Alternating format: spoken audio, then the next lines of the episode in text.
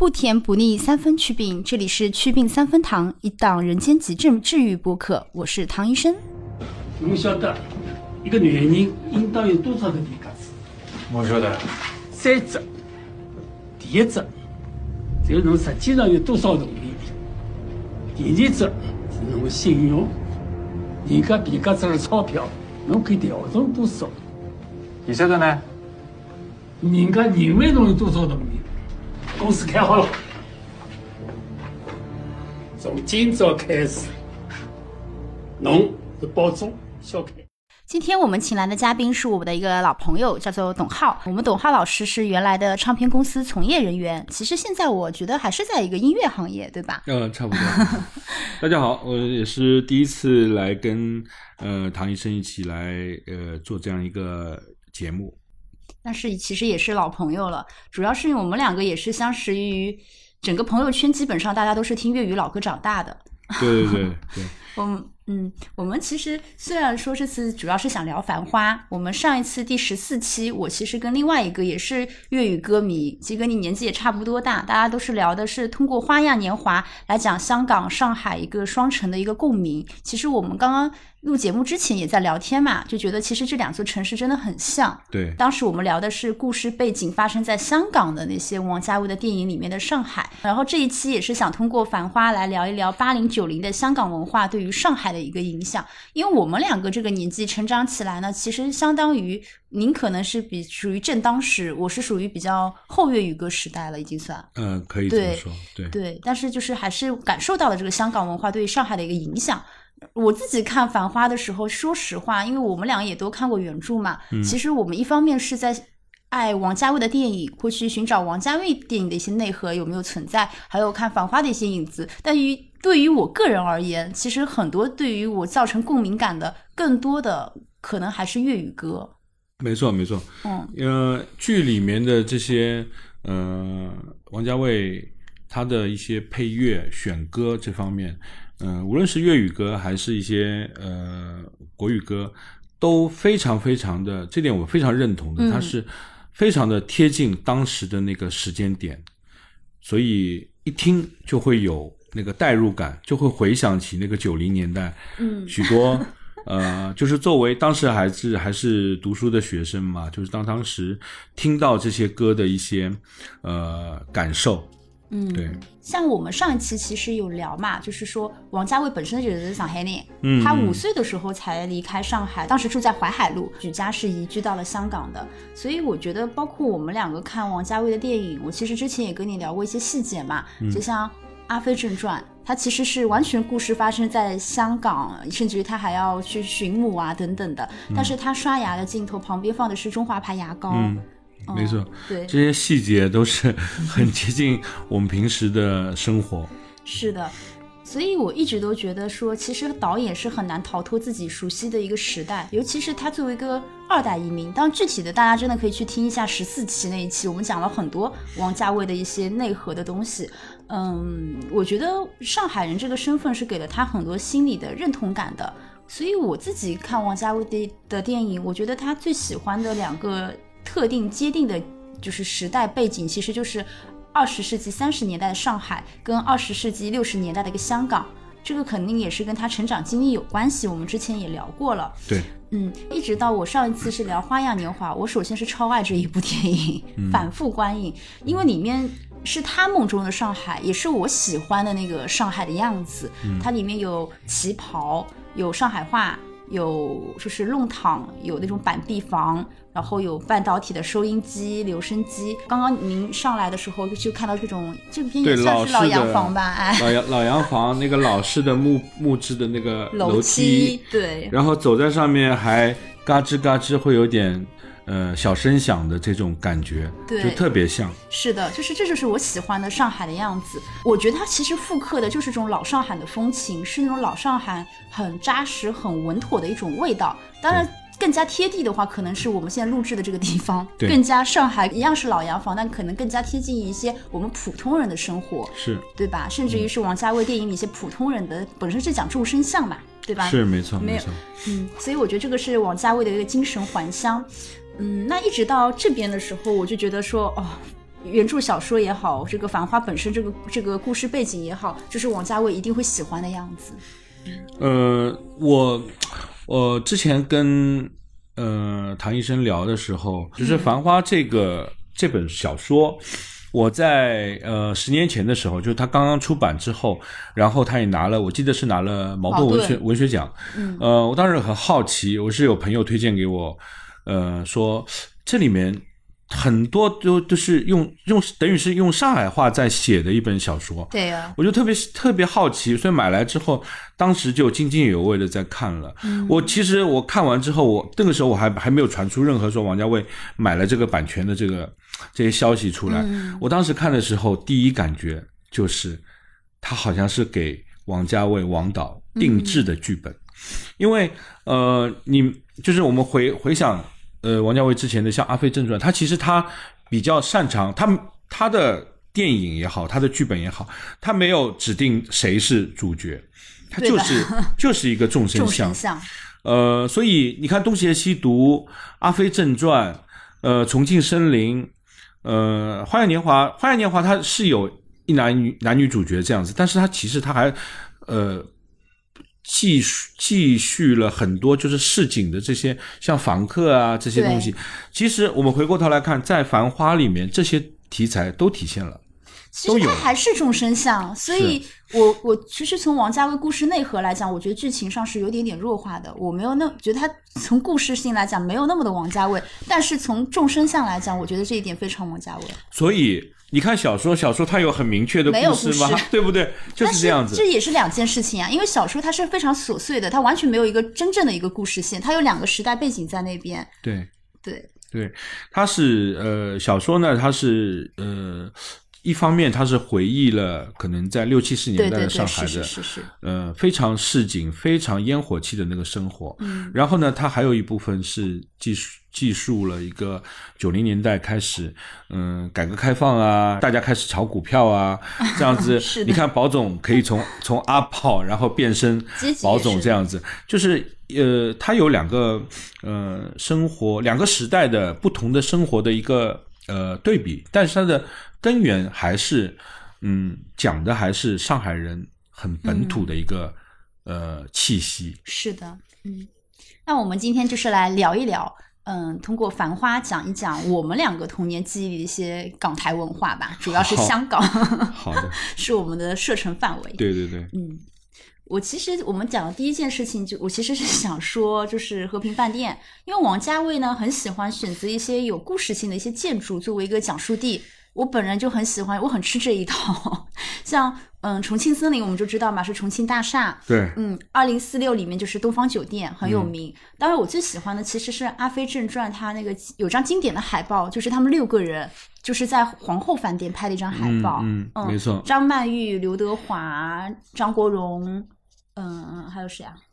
梁朝伟、张学友、刘嘉玲。对。是他们六个哈。对。其实你发现吗？我这。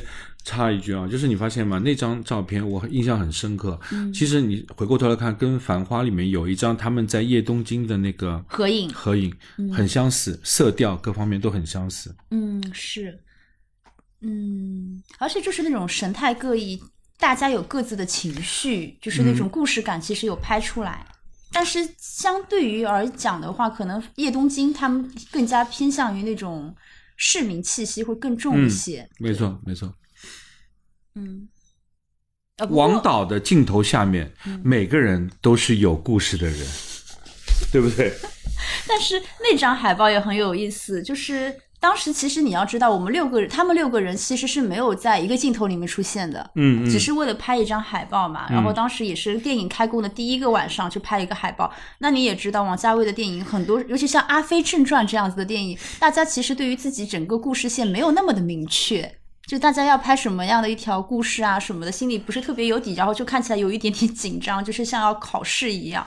然后前面像张国荣啊、张学友啊、刘嘉玲先后就遭到了几十个 NG。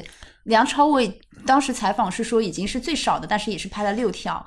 嗯，对。其实这些大牌，他们呃，在在。片子没有最终剪辑完成之前，他们都不知道自己能有多少的镜头。对的，就是李李那个演员辛芷蕾就在讲说嘛，就是大家在讲说，哎呀，这个《反话》终于出街了。他说，其实我也不知道我里面有没有我。对，就很王家卫，就是女主角也会被剪掉嘛，就是我们叫春光乍泄那个。当然，就张曼玉就在那边讲说，其实我一直都不知道要怎么去做，但已经天亮了，大家都已经很精疲力尽，要么我们把海报先拍了吧，就不能再等了，不能再等了。所以说，幸好有了这个晚上，可不然的话，可能也真的没有这六人同场的一个珍贵海报了，所以还挺有意思的。嗯，包括像皇后饭店这个地方呢，虽然在剧情里面其实没有六个人同时出现，但是我印象最深的是张国荣跟潘迪华，就是他的养母、嗯发生争执的一个地点，也是舞女咪咪。对吧？嗯就是刘嘉玲跟张学友去道别的一个地方，所以对我而言，我本身就还蛮喜欢这种老饭店的。是我前段时间刚好还去就是和平饭店去拍了，我朋友帮我拍一些写写真写真对对对，嗯我就好喜欢啊，我非常喜欢老饭店的味道。嗯，没错。其实这些镜头，嗯，比如说，其实，在皇后饭店他们有有拍掉一些镜头的，我就是本来还蛮期待的，因为也是看，因为我我是荣迷嘛，就后面也是有做一些功课，这是这二十年来，像里面有张学。像里面就是张国荣有吃菠萝冰，就是梁朝伟拿就是玉色那个咖啡杯，你知道吗？就是《花样年华》那个玉色的咖啡杯。后面日本有复刻，但已经绝版了，就是有有喝咖啡或者刘嘉玲抽烟这种单独的镜头都很美。本身其实这个这些镜头就像摄氏零度一样，他们是要拍成另外一部电影的，叫做《皇后饭店的日与夜》。嗯，但是最后这个事情后来就没有成，就希望有一天真的泽东公司会把这些东西都放出来吧。嗯嗯这些素材它应该都还是保存着的。嗯，是的，但是 希望有吧。然后繁花就选择了和平饭店。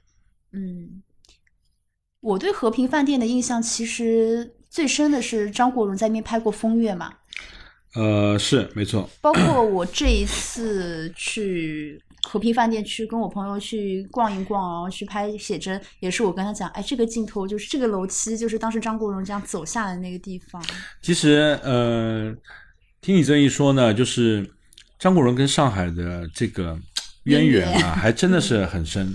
因为呢，就是我印象当中，张国荣是在上海总共是有拍过呃三部戏，呃，《风月》，嗯，呃，上海滩新上海滩，然后还有这个《红色恋人》。对当然了，就是后后面两部的话，可能他是在呃，那是那是在松江松江的车墩影视基地拍的，他们可能是搭搭景来拍的。嗯但是呃，哥哥，我觉得他是他应该是非常喜欢上海的那个嗯这种呃老房子，嗯然后这种呃有一些梧桐两两边梧桐树的这种街道，对，所以呃，我不知道大家大家如果呃比较关注哥哥的都知道，嗯。夏永康给他拍过一组照片，是在绍兴路、啊陕西路的汉源书店，呃，诶前年十二月份的时候已经已经搬走了，搬到陕西南路那边汉源会，他是尔东升的弟弟尔东强开的。对。啊，这也是我学生时代非常重要的一个回忆。呃，我我印象当中嗯是什么时？他在什么时间拍的？他是在两千年演唱会，他来上海的时候拍的。对，我知道。呃，他就是他可以在那个书店里面泡一天，如果不是因为演唱会有工作的话，他可能真的可以待，好好几天在那边。躺躺在那个沙发上，这样子跟我们平时在家里一样看书。对对对，没错。所以这个呢，就是那组照片，其实，嗯，夏永康也是很有名的摄影师。啊是这组啊，后来他好像也有导演拍片子，所以他的这个风格啦，其实嗯，现在回过头来看，跟呃王导的一些呃色彩的一些灯光的一些感觉是非常相似的。然后哥哥跟这个上海的这个。文化气息也好，或者说这个氛围感也好，其实也是很搭的。对，比较贴合，对就很上海。没错。嗯，说到哥哥的话，其实我《繁花》里面最激动的时候是里面逼哥出场的时候，不是因为逼哥，而是因为金玉满堂。就是像您，我不知道算不算荣迷，但是起码也是对哥哥的一个印象会非常深刻，也比较喜爱他嘛，所以您肯定也知道这个梗。就当时知道知道哎，黄河路保卫战就 就是嗯、，B 哥不是出场嘛，他来拯救一下至真园这个危机嘛，然后就在那边讲说。哎，一个月之后，我会我的徒弟会来上海，就是会来帮你们继续工作啊什么的。我就在想说，这就是未出场的，其实就是《金玉满堂》里面哥哥演的赵港生。呃，说到这个地方，其实当时我在看的时候，就是会心的一笑。就王导，呃，他特别会，呃，就是玩这种复刻。对，就是是的，是的，是的，是的。就是《金玉满堂》是徐克导演的作对品，他们两个人之间，呃，谈不上谁致敬谁，但是呢，就会玩这些小梗。嗯，他这个梗太明显太明显了。钟镇涛演的这个大厨，一开始他落魄了，他他他原先在那个香港的美食界非常有名，因为一些个人的一些原因，他他落魄了之后了呢，赵广生就是哥哥演的这个角色，还有是袁咏仪吧，对吧？那个女、嗯，女生女女主角，对他们一块儿再到呃街头还是哪里去把钟镇涛再找回来，让他呃培训他们，教他们怎么做菜，然后最终他再帮助这个那个楼呃是叫凤龙凤楼吗？还是我忘了那个餐厅的名字了，帮助他们重新打造一个非常有知名度的一个餐餐馆这样子的感觉。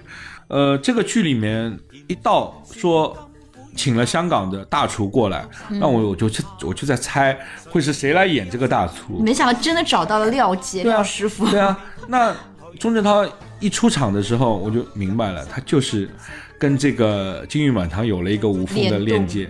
对吧？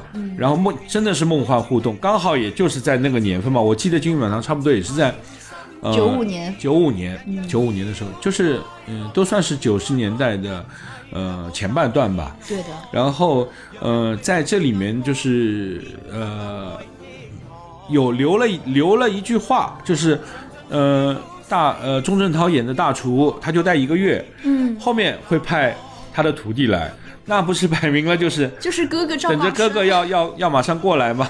是的。而且其实我在之前干炒牛河的时候就已经有想到，但是我没有想到它这个伏笔会埋的这么深，嗯就干炒牛河。对啊，对啊，对，就是这个在《金玉满堂》里面，对对干炒对对牛河也是很重要的也是很重要的一个戏份。包括它里面的，因为我不是特别记得九五年的原台词，但是类似也是就是反派熊欣欣就在里面讲嘛，嗯说其实嗯干炒牛河真的很难做的，就是要火候够到，要有锅气，但是又不能有朗朗的这样子。然后最好笑的是，当时给宝总去炒干炒牛河的这个胖厨子，其实就是也是个反派，他是一个背信弃义的二五仔。对，对没，错，就是在我心目中这种小梗，我还蛮吃这一套的。是这个这个时间段发生的是一九九三年，就是《繁花》里面对黄鹤楼这一段，一九九三年。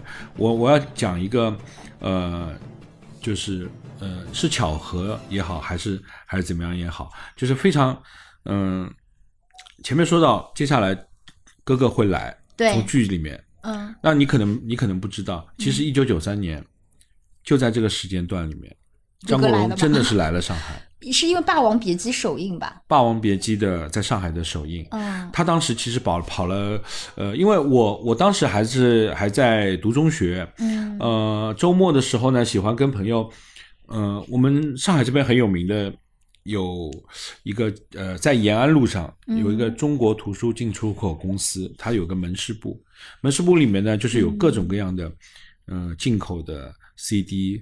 卡带这种，我们我们到周末的时候就会泡在那边，嗯。呃，就是跟朋友 听一些我的呃哥哥姐姐，嗯。他们因为都是大学生了，会跟你介绍一些呃最近香港也好，还国外也好那些流行的歌曲之类的。嗯。所以嗯、在这个时候我就有听他们说，嗯。说我们因为呃熟悉上海的人都知道，商城剧院在南京路，嗯。展览馆的靠南京路这边的门，嗯。呃，延安呃延安路上的中途就在展览馆靠延安路的这个门，嗯其实我们就只是隔了一个呃上海展览馆，嗯，哥哥今天晚上就会在对面的上城剧院出现，就是类似于那种《霸王别姬》的路演嘛。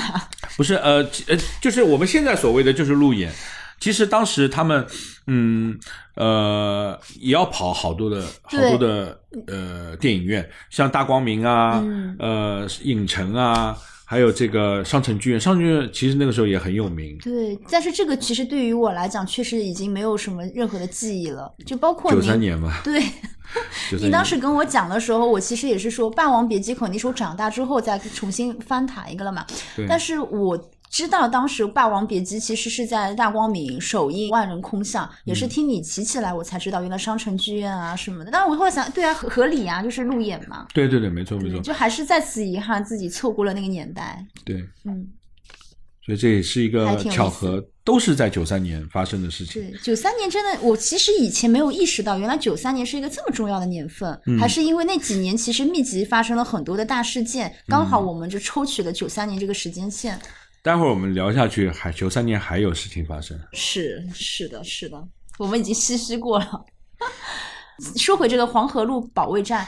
就童晨杰演的是潘经理嘛，嗯，当时他回答逼哥的时候讲了一句粤语，就是当时只讲了这一句“某某台”，对。是当时我其实也觉得，哎哎，就是看到自己，因为他就觉得说，嗯、那个年代的人其实是不是多多少少还是会受到一点香港文化的影响，就是还是会说几句粤语，可能也不会是说啊完全可以对话啊什么，但是识听唔识讲还是谁听你冇问题的谁讲，，对，对，嗯，我我小时候是呃没有没有刻意去学过，其实九九零年代听粤语歌是特别特别流行，可能我的哥哥姐姐那那一代，他们听呃谭咏麟、张国荣，嗯，呃，甚至在前面的许冠杰、林子祥，那就比较比较多一点。啊、我在我在九零年代作为一个呃十来岁、十岁出头一点的小孩儿，嗯那我我会听的最多什么？就是四大天王，对不对？哦四大天王，还有一些乐队组合啊，所以呃，多多少少我们会学几句广东话。在我在呃工作之后，如果当时去香港的话，也可以勉勉强强跟人家，比如说呃点菜啊这些跟人家落落单啦、啊之类的，还是会跟人家呃说那么几句。呃，也就是也不是装了，就是我觉得这个是本身对香港文化的一种喜喜爱。是因为我自己也是这样子，当然因为我比你小小一点儿，我当时是因为黄子华，我因为很爱他的《栋笃笑》嘛，嗯是二零零九一零年的时候，当时他出《娱乐圈血肉史二》，当时就是江湖传闻说，哎呀，他已经要退休了。因为他《明报周刊》有采访他嘛，他就已经想要金盆浪口了。其实“金盆浪口”这个词是十多年前他就已经决定好了。我当时在想说，哦，不行，我已经错过了张国荣，我要去看黄子华的 退休之作。嗯，然后当时我就觉得说，可是我不会粤语哎，要不我学一下吧。结果我自己听的时候发现，遮调字母我听力是几乎没有任何问题的，但是讲肯定是有阻碍的。我就觉得说，其实就想到潘经理这这样子也是一模一样的。其实大家还是因为嗯耳濡目染，还有一点就是我要提到的一个呃，对广东话的一个呃交流起到很大作用的，就是 TVB 啊，啊，对对对对对？是的。因为可是不是啊，但是 TVB 我小的时候看的都是普通话哎，只有听听主题曲啊什么的。我是到了大学以后反而会去翻台，就是听粤语的版本你。听我说，TVB、嗯我们开始听广东话原版的是很后面了，起码也是两千年以后。对啊但是 TVB 当时在九零年代在呃内地这边呃播出的剧特别特别多，对，我们有很多的呃港台歌曲，那肯定是。呃主题歌、插曲，好多的歌，我们待会儿也会聊到这些歌。我现在还会唱。其实都是从 TVB 里面出来的，对对不对？因为你看了这个剧，我我我前面呃，就是我要聊到是什么呢？就是比如说四大天王的这部分，嗯四大天王这部分，刘德华最早猎鹰，八十年代嗯。就已经有了，嗯。呃，电视电电视台是播出过的，嗯。呃，黎明有好多部。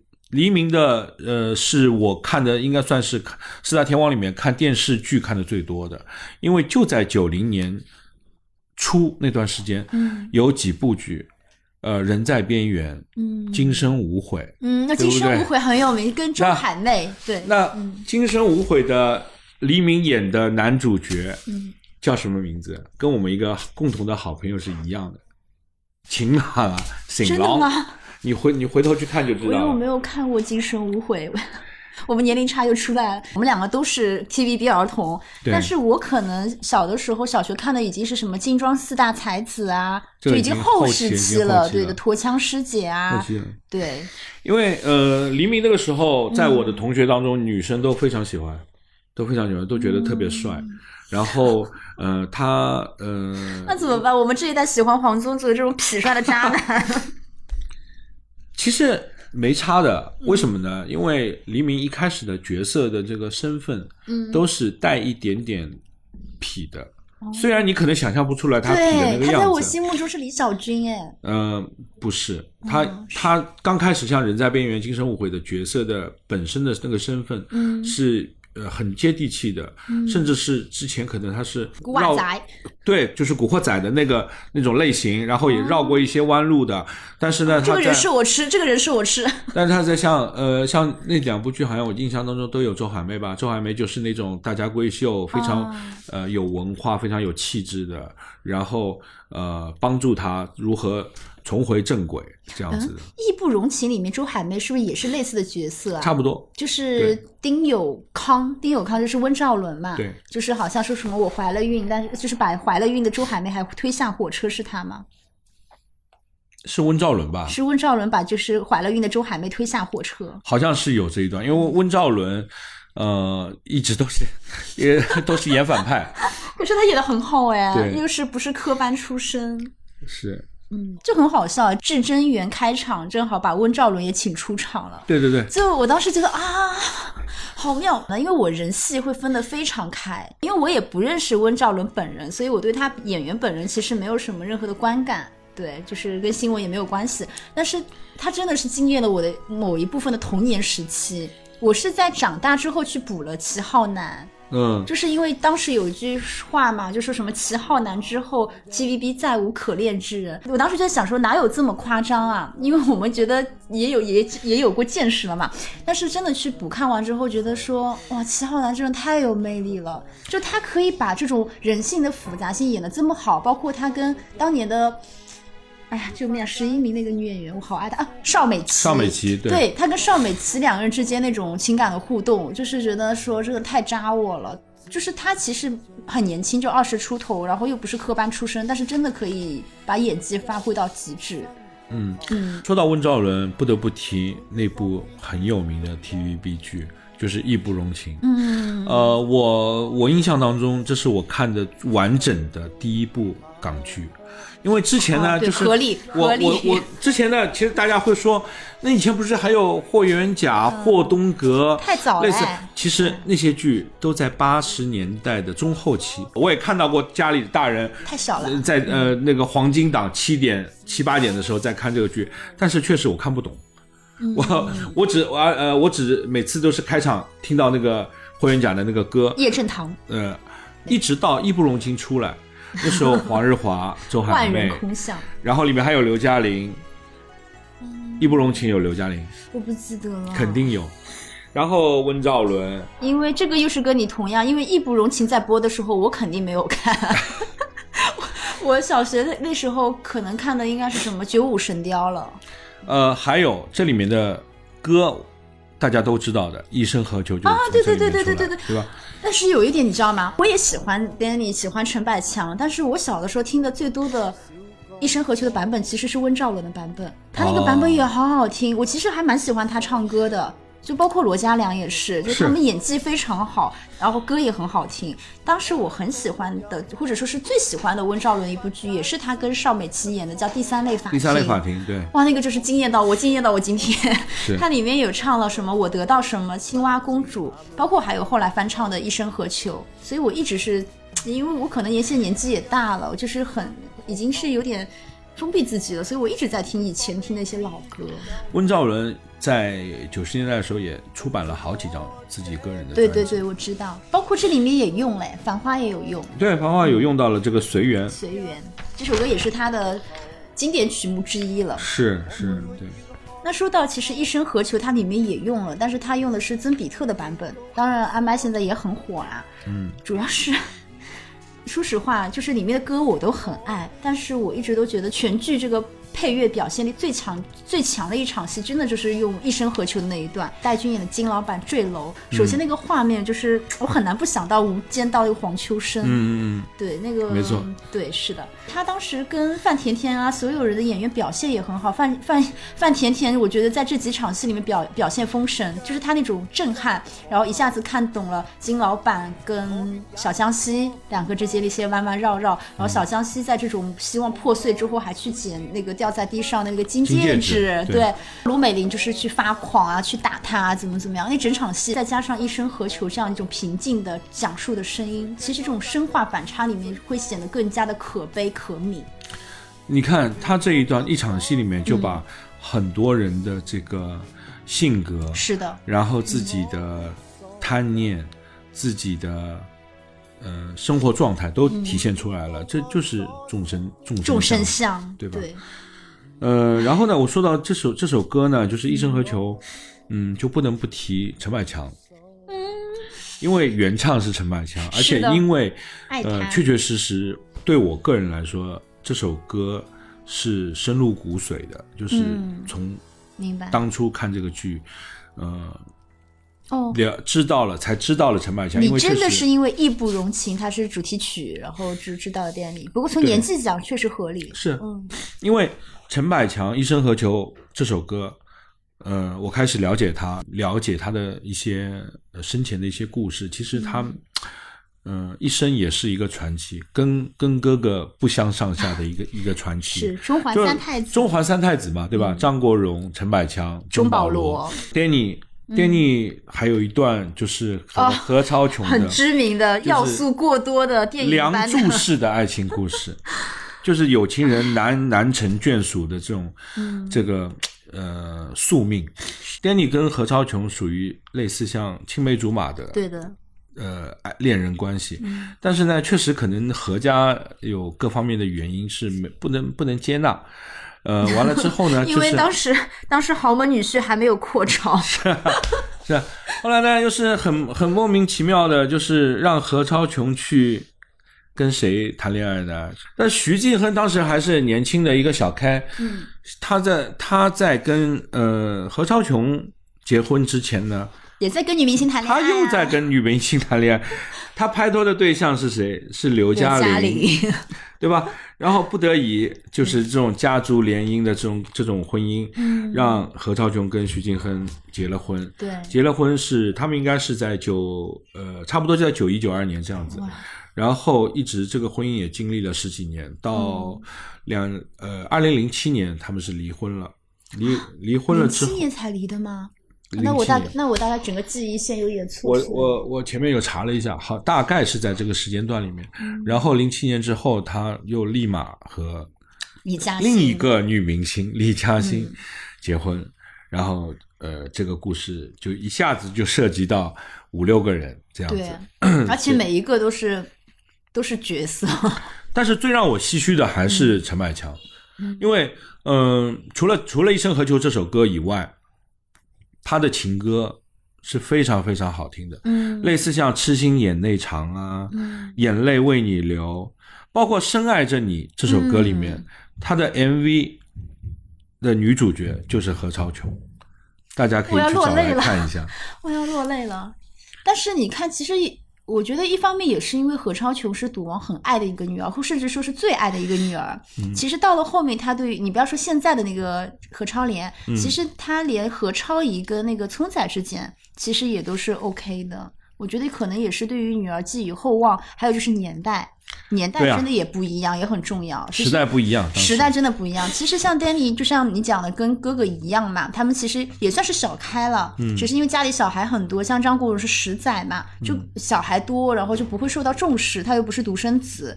就不管不顾这样子，其实哪怕是个小开，但是跟何家之间肯定还是有很大的一个阶层差异，没错，就是更加让人唏嘘了。如果是今天发生这个事情，可能他们就真的终成眷属了。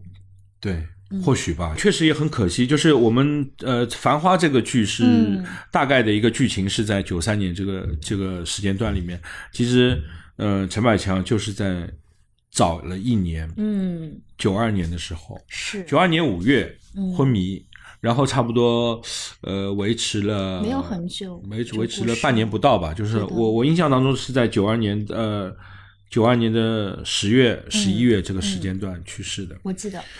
你知道吗？就是彭浩翔有部电影叫《破事儿》，你应该看过。嗯，看过。里面最 印象很深刻的一个镜头，就是在《大头阿慧》里面，就是邓丽欣她演了一个角色，她是 Danny 的粉丝嘛，然后她也是经历了很多人世沧桑之后，她小孩在那边玩，那个小孩就叫小强强仔。然后他突然之间就是收音机打开，就是播出了一段新闻，陈百强的死讯。嗯就是其实这个跟我自己的童年经历也很很相像。我是零二年的时候喜欢上哥哥，然后零三年他就走了。嗯我有经历跟 Stephy 就是一模一样的一段镜头，只是说他可能到了我现在这个年纪，而我当时还是个小孩儿。但是当时我们震撼其实没有办法比较，但是真的是相通的。当然，反过来讲，真的很唏嘘，中环三太子他们三个人真的是就走得很早。是 但是我其实又是想插回一句，就是讲到金老板跟卢美玲嘛，嗯我真的好喜欢杜洪根啊！我都不知道原来我这么爱杜洪根，就是我本身对邵峰也还好，但是他是我心目中非常好的一个江继泽。主要是震撼到我的是什么？我本来没有想到，我一开始他出场就是个姘头嘛，嗯就是各种很古古惑仔、旺角仔那种地痞流氓式的，也很典型的当年的上海人嘛。我就也不以为意，就是那种哎呀进来了之后，就是你这是输不起嘛，输不起就说把人家饭店砸了就砸了，但是人家就是李李拿出那个三十万的借据的时候，啊，立马之间就怂了。但是到后面的时候，反而是他们吵完架出了至真园，在门口的时候，就是卢美玲就在那边跟他闹嘛，就在那边说啊骂杜恒公杜恒。杜杜洪根就说了一句说：“这么多年，你老公在澳门赌博，一赌就是一直输，一直输，输了几十万块钱，三十万多少钱？呃就就就是那三十万，对就问我借钱，然后说那就是我帮你搞定的。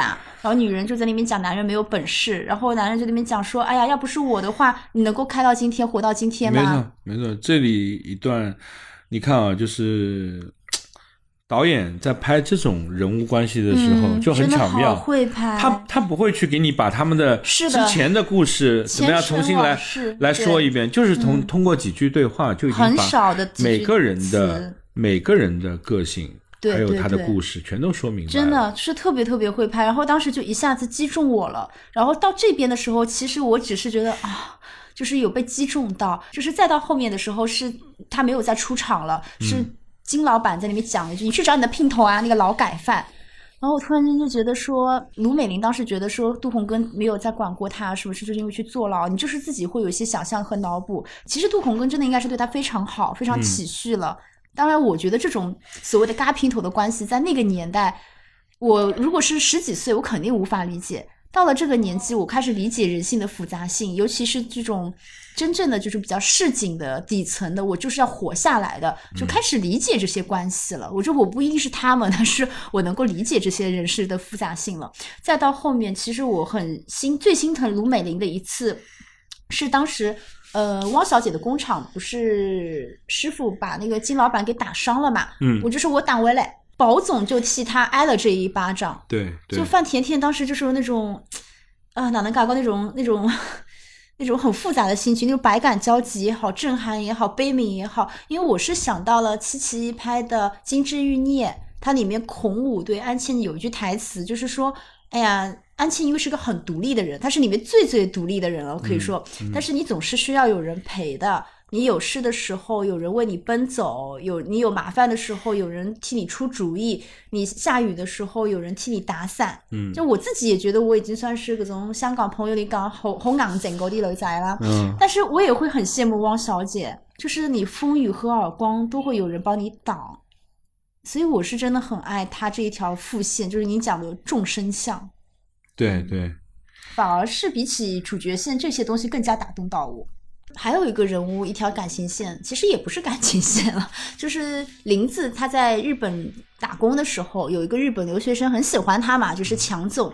他当时有可能是我过度解读啊，但是当强总回到上海找到他，跟他说能帮五分钟就够了。其实说实话呢，我我觉得不一定不一定是一种对标，但是我当时第一反应就想到《阿飞正传》里面。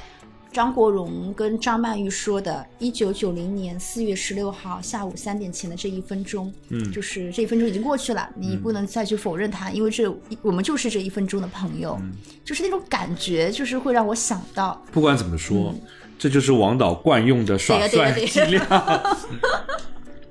但是，哎呀，不同的人讲出来感觉还是不一样，因为强总是真心喜欢林子的，嗯嗯。呃，其实还蛮阿飞正传的，因为《繁花》就是电视剧，不是立马就是金宇澄出场了嘛？嗯，哎，然后《繁花》小说里面第一句也的的确是“独上阁楼最好是夜里”，那紧接着写的那个画面其实就是梁朝伟啊，就是《阿飞正传》那个结局。对，那个梳头，呃，梁朝伟梳头点烟点钱，然后那个呃，分别不同的。我跟你说，那那那场戏我看了无数遍，嗯，其实很讲究。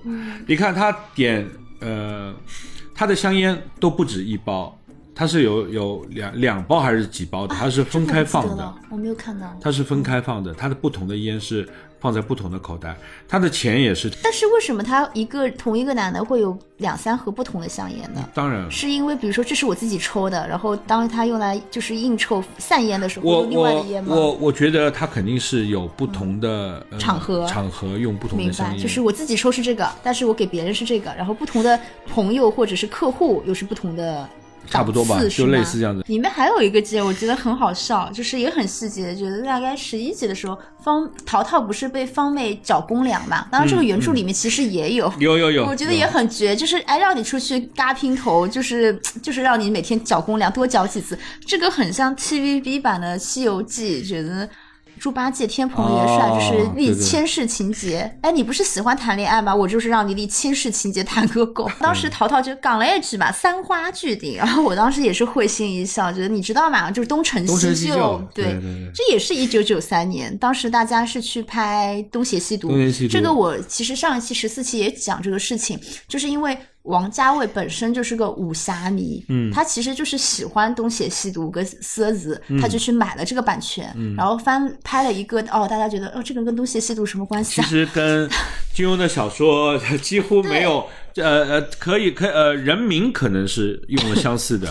但是故事线上面是完全嗯不搭不搭界的。对的，呃，所以这个当时我听到《繁花》就是买版权啊、筹备什么的，我当时也在想说，我自己的预期也是跟《东邪西毒》一样的。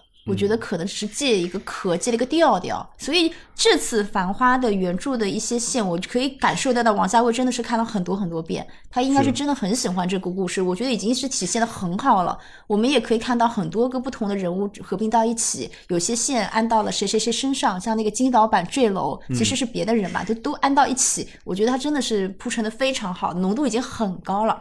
那讲回一九九三年，当时也是为了拯救。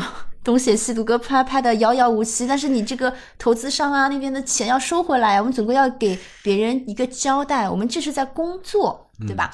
然后当时刘镇伟就拉来了原班人马，我们知道张国荣啊、梁朝伟啊什么的，就拍摄了这个东成西就。基本上我觉得也可能是我年纪大了，我现在每年过年都还是会看《家有喜事》《东成西就》还有《大富之家》，就好好笑啊。我印象当中，这个东成西就是。呃，无聊的时候，把它打开来，你就你也不用去管啊，对看那个剧情，对对，就是听他们一些呃各种桥段，各种好玩的，有些像呃梁朝伟在里面还有唱，对对对对对对，唱歌啊，还有那个 张国荣跟呃梁家辉之间的对唱啊之类的。救命啊！我觉得你刚刚一讲双飞燕，我觉得我都会唱，就真的是忘都忘不掉，是吗？没错没错。哎，还有还有一个在那个，其实也是黄沾的原曲。我现在就是已经没有办法回到原曲了。包括洪七公，就是张学友，对他其实也是呃打《雀英雄传》的山东话。对对对对。然后那个叫那个王祖贤表妹表妹的那个。哦，还有什么？谁说天字天字二号房就在天字一号房的隔壁？就很多经典台词，就很无聊，但是真的很好笑。关键是怎么会有一部喜剧电影，你已经看了二十遍了，你可能还是很爱它。它跟周星驰那种感觉还不一样。就是你像周星驰呢，我从来不觉得是纯粹无厘头的，有些电影我甚至觉得很感人，像《回魂夜》啊这种，嗯、大话西游》我们不去说它了，像《回魂夜》还有那个《望夫成龙》，其实我觉得它背后还是有很多的一些很深刻的东西想要表达出来的。当然，《大话西游》在我心目中也是啦。但是像《东成西就》，它是真的没有内核的，它不需要给你讲一个什么故事，纯粹无厘头。没错，没错。但是你真的是会很喜欢这个事情，在我眼里觉得，其实大家我觉得还挺不容易的。我觉得像前几年我自己看喜剧，我很不喜欢别人就是哎眼睛就是就是挠你胳肢窝逗你笑这种喜剧，其实大家很难很难吃得下来嘛。但是像东成西就他又做的很自然，前提是这个还就是很紧急的赶拍出来的，嗯，就是东拼西凑拉了原班人马，我就是来交个差。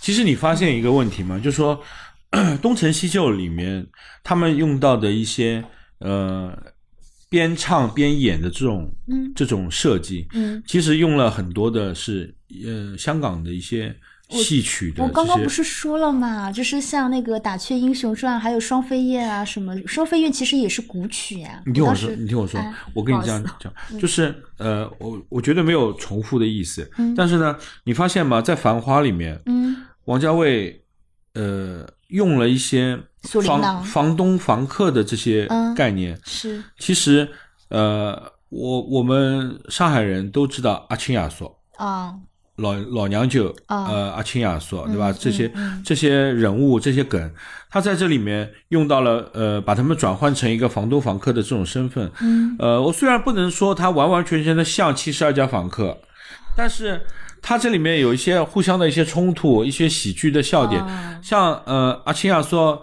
呃有一些呃有一些笑点的东西，嗯。是上海人一看就会笑出笑出来的。老对，，所以我觉得呃其实一样，就是嗯王导在这方面。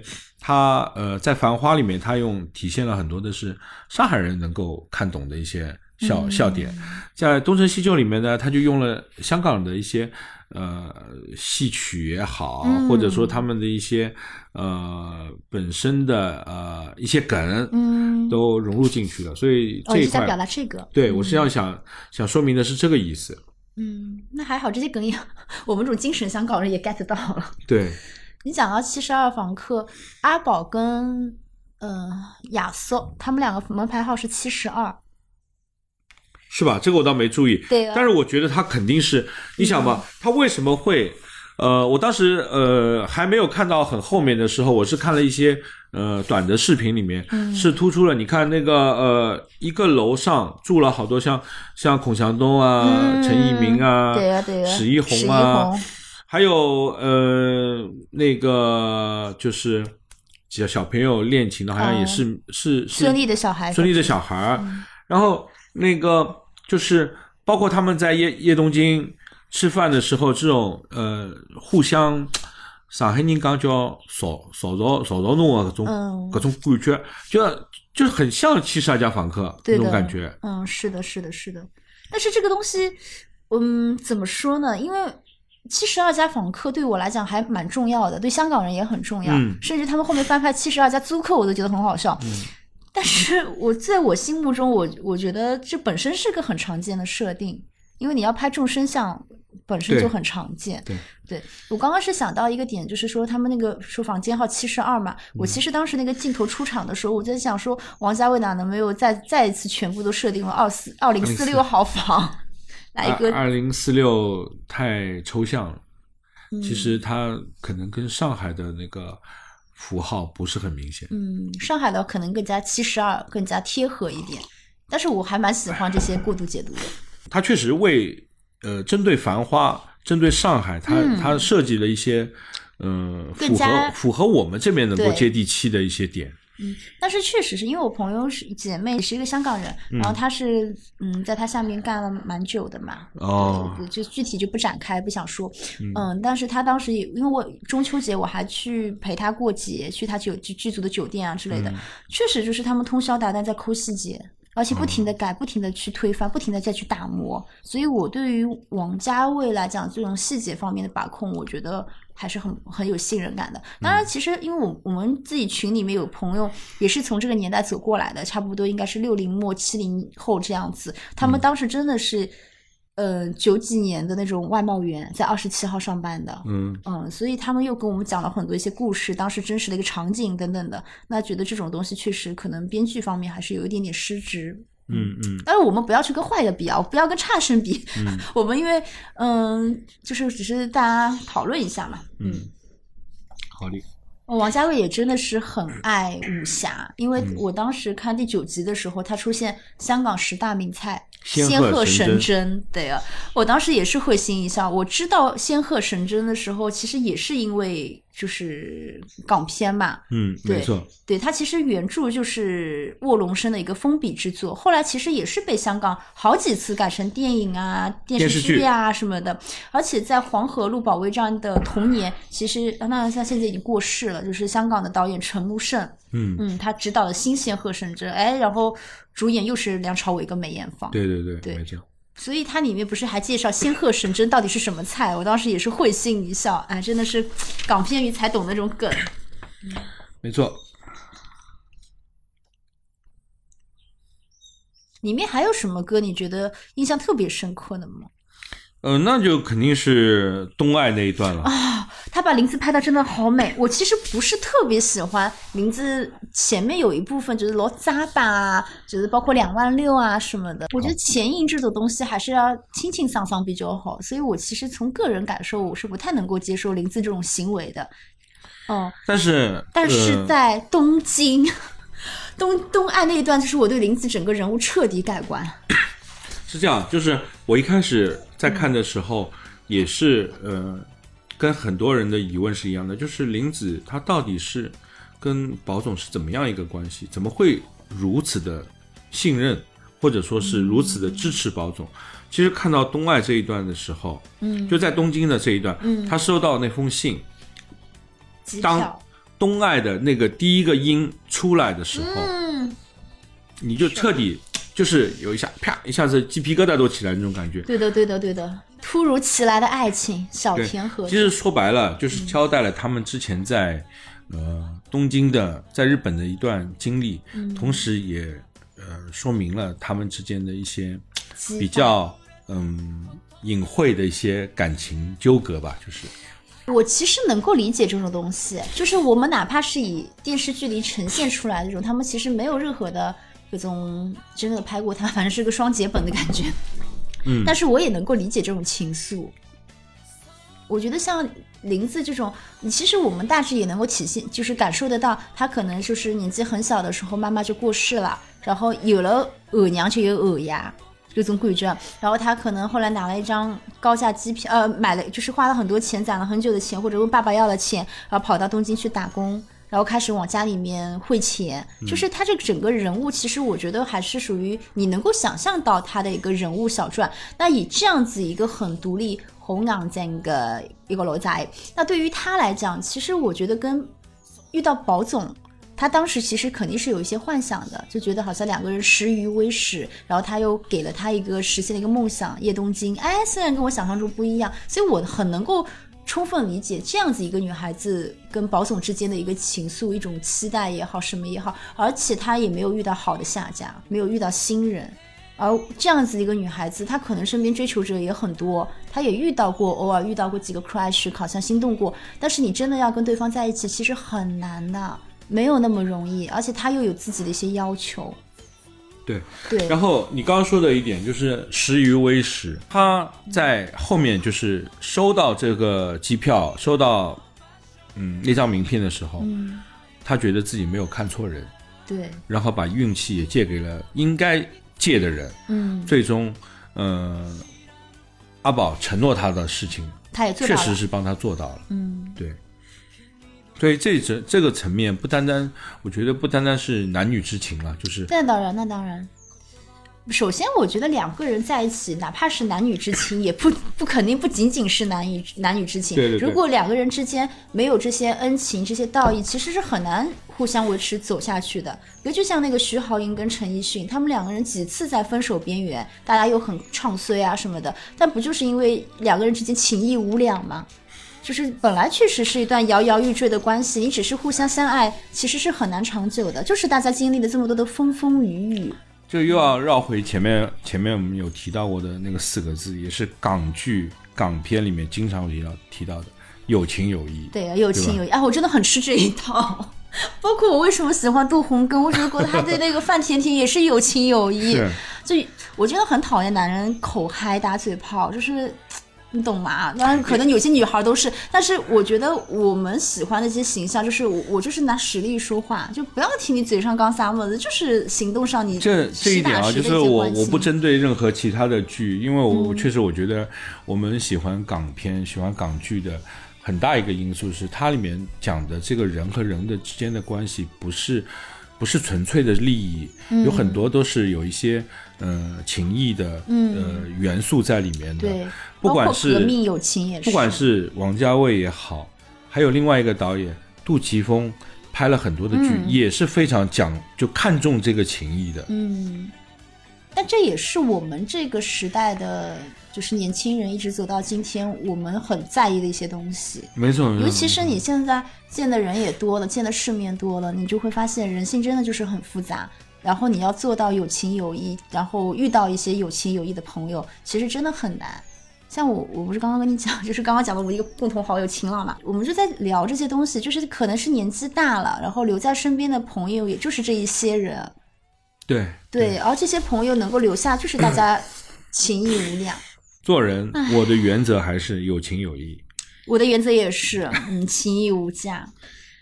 唉，所以我真的很爱东岸那一段。首先，我觉得不用去扩开讲很多的，就是，嗯，就是因为我也是长大之后补的东爱，但是我也真的是还蛮吃这个故事的。你当然用现在很多人的角度，现在大家都角度都很刁钻的，我在去就是辱骂丸子，去辱骂吃丽香什么的，辱辱骂很多人。但是我觉得人心就是很复杂的。其实、这个故事本身，我觉得其实也是比较纯粹的。我插一句，我我觉得很多人把《东京爱情故事》把它当成是一个一个爱情来看，其实我觉得它是嗯，它里面讲到的很多东西不单单是爱情了，嗯。因为后我记得在后面就是丽香是一个很让人唏嘘的一个角色，是的。是觉得她好像把自己的感情全部都寄托在这个丸治身上。呃，最终她也为了丸治完成了很多之前承诺他做的事情，但是经过若干年之后，他们两个人重新在碰头的时候，嗯，你发现吗？就是丽香并没有把把之前的这个呃，可能说情谊也好，可能说什么呃寄托也好，错付了，他没有这个感觉。他认为，我我我觉得这个世界观是对的，所有的付出我不一定需要一个相对应的一个回报。啊，我这个一直都是这么想的。只是他们共同走过那一段路，对，是的，是的，共同曾经一起呃相互扶持、对相互照顾过，是就可以了。其实你看这里面也是啊，宝总跟呃这三个女主有有有真的最终是是是呃怎么说呢？天长地久的吗？都没有，对吧？因为我我个人而言，我觉得人生的体验感是很重要的。就是我可能也真的是到了一定的年纪，我觉得我遇到一个谁，我觉得哪怕是 crush 也好，我觉得这七天的快乐是真实的，就不需要发生任何的事情，但是彼此之间的快乐，或者是我的感受是最重要的东西，我开心就可以了。但是要两个人真的在一起，或者是要面对后面。我们说嘛，婚姻是什么？我忘了，就是婚姻不仅仅是，还不仅是友情有义，是一些肝胆相照的义气呀、是一些恩情啊。你要走到后面就很难。我觉得像丸子跟丽香也好，宝总跟林子也好，哪怕是强总跟林子也好，大家彼此之间共同有过这样的人生经历，共走了这一段人生路。我们这段时间是共同度过，其实就已经很重要。这是比较呃、比较成熟的一个价值观、嗯世界观。小说也好，呃，剧作也好，他们都在表达不同的人生态度。对的，是每个人的人生都不一样的，你不可能要求他们千篇一律都是对的，每个人经历的就是前因后果、前尘往事就不一样。对就像汪小姐，她就是个很幸运儿，就谁能不爱汪小姐呢？对吧？天之娇女，她经历的人生，她跟林子他们所有或者跟我们自己经历的人生就是不一样的。那你我们做出同一件事情，做出不同的人生选择，那你怎么可能放在一起去比较？是没错没错。嗯没错，所以这一段呢，就是是一个呃东爱的这个呃旋律，配上配上林子在对东京的这个这个画面，确实是是是非常打动人心的。对的，我觉得林子整个整个人物都更加生动起来，很鲜活。就是因为东爱，我就可以完全可以打破当时前面几集对于林子的一些刻板的一些偏见。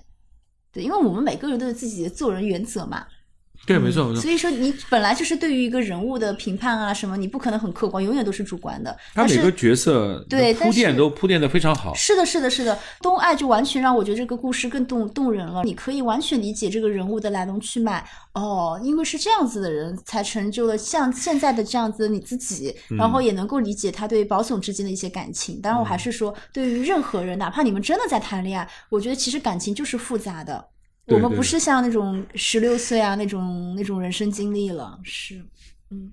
而且我觉得爱说不说出口，能不能在一起，其实大家心里是有数的。是我觉得本质上并不存在什么两个人很相爱，或者我单线条暗恋你，但是对方不知道这件事情，只是因为我们人成熟了，我们知道感情是怎么一回事了，对知道什么话什么爱能说，什么爱不能说，也知道爱其实也分成很多种。有些东西可能本来是带着一点点想法，但是就像你刚刚讲的嘛，约会三次如果没有成，就是只能做朋友了，只能做兄弟了。其实确实是是这个道理，逻辑上是这样子的。嗯，嗯，哎，但是我觉得，呃，到了最后，就是他在夜风中，哎呦，赤的疑惑，和你像觉得啊，成了叶东京真正的主人，唯一的主人，也也让我觉得那一幕很美。嗯嗯，那个歌也配得好。嗯，以上就是本期去病三分堂的全部内容，感谢收听。另外，你在小宇宙、QQ 音乐、网易云音乐、汽水、Apple Podcasts、Spotify、喜马拉雅搜索“去病三分堂”也都可以找到我们。希望大家多多订阅、收听、支持我们，也欢迎大家添加小助理“去病三分堂”小助理，加入三分堂的听友群哦。以及呢，现在三分堂也在豆瓣上面有上线啦，有兴趣的朋友也欢迎大家到豆瓣的节目上来进行一个评分。